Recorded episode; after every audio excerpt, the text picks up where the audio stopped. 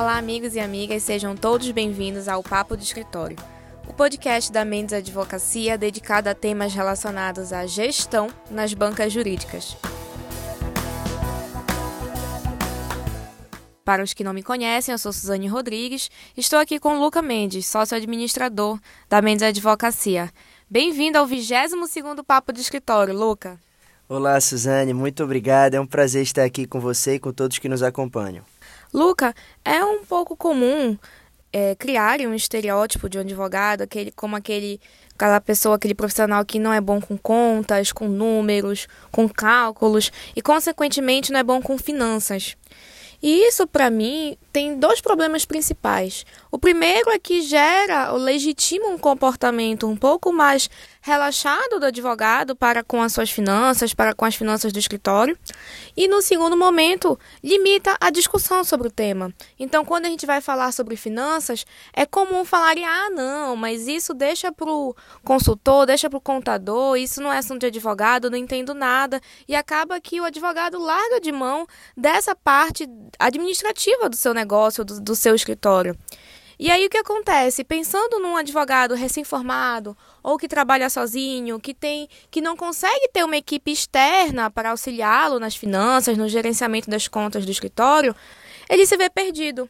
E aí acaba gerando, acaba fazendo tudo de uma forma muito intuitiva.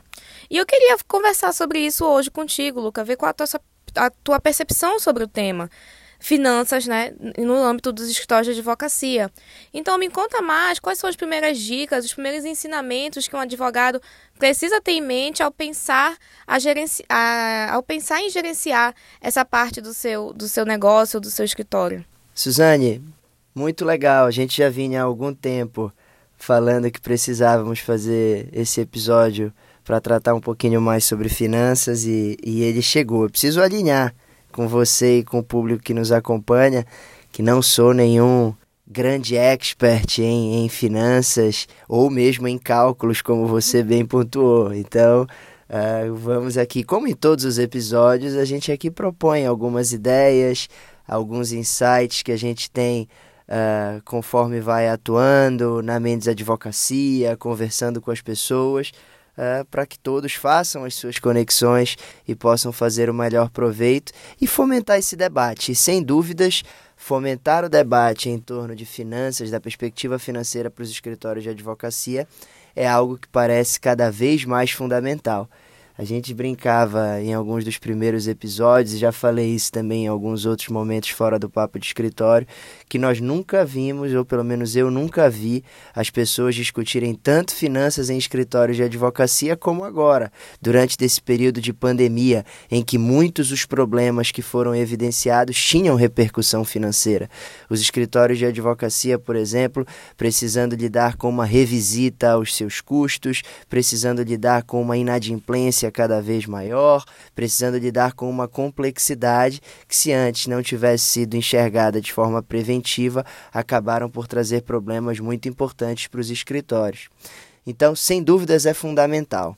Feito esse alinhamento inicial, Suzane, você falou, Luca, o que a gente pode pensar em dicas, principalmente para quem está começando?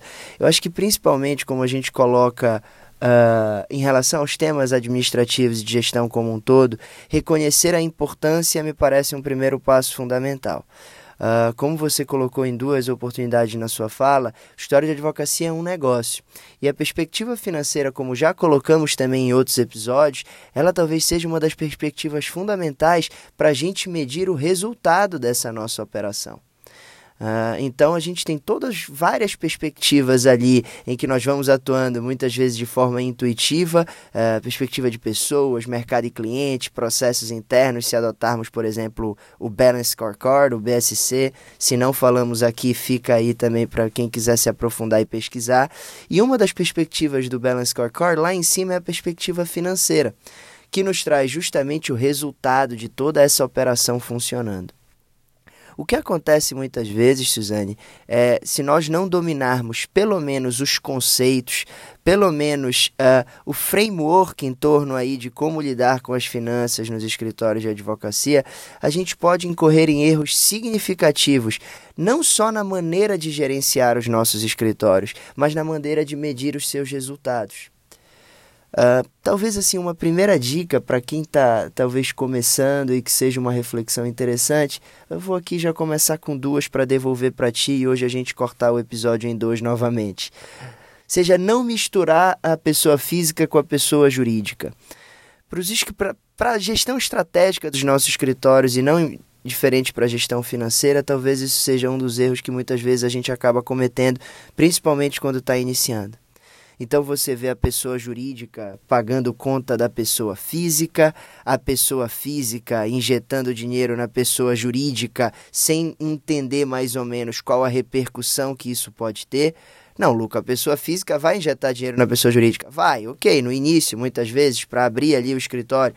Mas fazer isso recorridas vezes pode até ser feito. Mas aí tem questões financeiras, por exemplo, para se analisar, eu não vou me aprofundar no custo desse capital ou no custo de oportunidade de estar injetando dinheiro aqui ao invés de em outro local. Todas essas coisas que precisam ser gerenciáveis. Ah, ah Luca, ah, eu não tenho ainda esse domínio, não tenho como contratar um consultor para fazer essas coisas. Não misture. Ou pelo menos, se começar a misturar muito, comece a parar para pensar se tem alguma coisa errada e revisite essas decisões.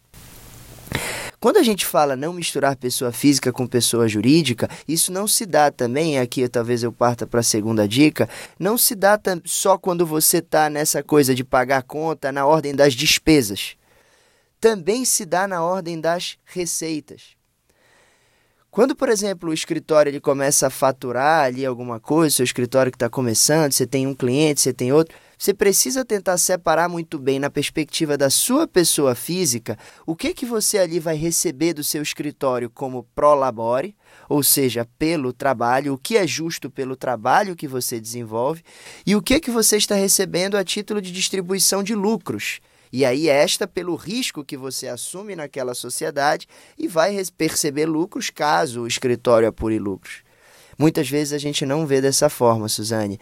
A gente vê ali uh, uma coisa bem misturada, sobra alguma coisa, o sócio ali que está começando, ele vai lá e pega o que sobrou, não sobra, ele não pega, ele não consegue fazer essas diferenciações de crachás que são muito importantes de entender que se você acabou de abrir o seu escritório e está trabalhando, existem duas Suzanes ali. Existe a Suzane que é advogada daquele escritório que ela acabou de abrir e por isso ela vai ali perfazer, como dei no exemplo, um prolaborium pelo trabalho.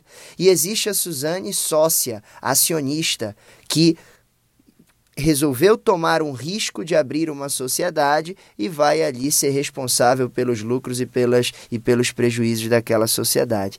Talvez sejam duas dicas iniciais aqui, Suzane. E sem dúvidas, tem muito episódio ainda para a gente falar sobre o assunto, porque eu vi que eu falei pouquíssima coisa e o tempo já está indo para frente. Eu vou até devolver a bola para ti. Verdade, Luca. Como tu falaste no início da tua fala, é, a nossa ideia aqui é gerar alguns insights, fazer alguns apontamentos, porque se deixar, a gente se aprofunda aqui em todos os temas, então não é a nossa ideia fazer nada muito maçante, e sim gerar alguns insights para que vocês possam ir atrás, pesquisar, fazer suas reflexões e aplicar no, no escritório, na, na vida profissional de vocês. Então, Luca, tudo bem, entendi. Reconheço a importância das finanças para o meu escritório de advocacia. Já não misturo a pessoa física com a pessoa jurídica, mas por onde eu começo? É, tem algum sistema, alguma planilha? O que, que eu faço para começar a fazer esse gerenciamento? Pensando num advogado que atualmente não faz qualquer tipo de controle, como eu falei, muito intuitivo, pega daqui, pega dali, recebe, não tem noção de quanto ganha, de quanto gasta. Por onde esse advogado pode começar? Legal, Suzane. Uh, eu acredito que uma boa maneira de começar seja com aquelas planilhas bem simples mesmo, já que é para começar, a pessoa não tem controle de fluxo de caixa. Então, fazer de uma maneira aí não precisa nem de um sistema o Excel, que é, na verdade é um software, então o Excel resolve, você vai fazer ali uma planilha de fluxo de caixa, que você vai ali dia a dia fazendo o controle dos seus recebimentos e o controle dos seus pagamentos. Então, ah, no dia 1, um, ah, paguei, saiu tanto, entrou tanto, e assim sucessivamente. A partir daí você vai poder começar a ter uma boa ideia, fazendo isso numa série histórica, do seu contas a pagar e do seu contas a receber. É óbvio que se a gente olhar para a realidade dos escritórios de advocacia, Suzane, uh, tem algumas complexidades a mais que a gente pode se deparar. Por exemplo, a, a, receita, o contas a receber desse escritório é recorrente ou não? Ou seja, tem muitos daqueles clientes que pagam mês a mês ou esses recebimentos eles variam muito? Isso pode ali dar um impacto para que você tenha que ter uma atenção um pouco maior, caso você tenha uma variância muito grande nessa receita, de precisar sempre fazer uma análise ao longo dos meses. Né? Ao mesmo tempo, em relação aos custos, os custos dos escritórios de advocacia, eles normalmente são fixos. Isso facilita até o controle, você tem ali custos fixos e vai controlando mês a mês, mas isso aumenta o risco para os escritórios de advocacia, porque ali, independente da receita que ele tem, aqueles custos fixos estão ali. Independentemente dessas duas ressalvas que fiz, acho que essa planilha de fluxo de caixa ela já vai ajudar. Porque você já vai começar a entender, mesmo que intuitivamente, e depois começar a sofisticar um pouco mais a linha de raciocínio, alguns conceitos financeiros importantes num primeiro momento, como por exemplo da necessidade de capital de giro. Ou seja, se os seus pagamentos ali você tem que fazer a maior parte dele no dia 5 e os seus recebimentos eles são na maior parte deles no dia 15, você vai ter aí uma diferença em que você vai precisar de um capital de giro para fazer o seu negócio girar. Esse capital de giro vai precisar vir de algum lugar, ou de alguma sobra do mês anterior, ou então de capital de terceiros, e aí existe o custo de capital e afins. Você vai começar a entender, e hoje a gente falou mais da perspectiva financeira, que a perspectiva financeira é diferente da perspectiva econômica. A perspectiva financeira está muito atenta ao caixa, a, esses, a essas questões iniciais que a gente está colocando. A perspectiva econômica ela já está muito mais medindo o resultado. Suzane, eu vi que o nosso tempo esgotou. Eu acho que a gente pode até chamar esse episódio de Finanças 1, a gente vê o que que faz, porque tem bastante coisa que a gente ainda pode discutir, mesmo a título de provocação, para que cada um de nós aí, dependendo da nossa realidade, vá fazendo as conexões para o que pode se aplicar e contribuir para os nossos escritórios. Uh, como falei, não sou nenhum grande expert. Uh, Acho que para nós advogados é muito importante, mais do que fazer a conta, ser um expert em cálculos, a gente precisa saber interpretar. A gente precisa saber usar a informação. A gente precisa conhecer um pouquinho para conseguir interpretar esses números de uma forma mais adequada. Por isso que eu acho que sempre vale a pena estudar e vale a pena ter contato aí com pessoas uh, que são especialistas no assunto. A gente já teve contato com várias, entre elas uh, o meu amigo Paulo André, que não sei se nos escuta, que sempre nos ajudou muito nessa direção. Devolvo a bola para ti, Suzane, empolgado já para os próximos episódios. Obrigado a todos vocês que nos acompanharam. Também queria agradecer a todos que estão nos ouvindo, principalmente ao Dr. Fábio Nitão, professor, grande entendedor de cultura organizacional, sempre comenta os nossos episódios, envia comentários, dúvidas. Façam como ele também, enviem para a gente as dúvidas de vocês, questionamentos, sugestões de temas, ou no meu e-mail ou no e-mail do Luca. E eu aguardo vocês semana que vem. Até mais!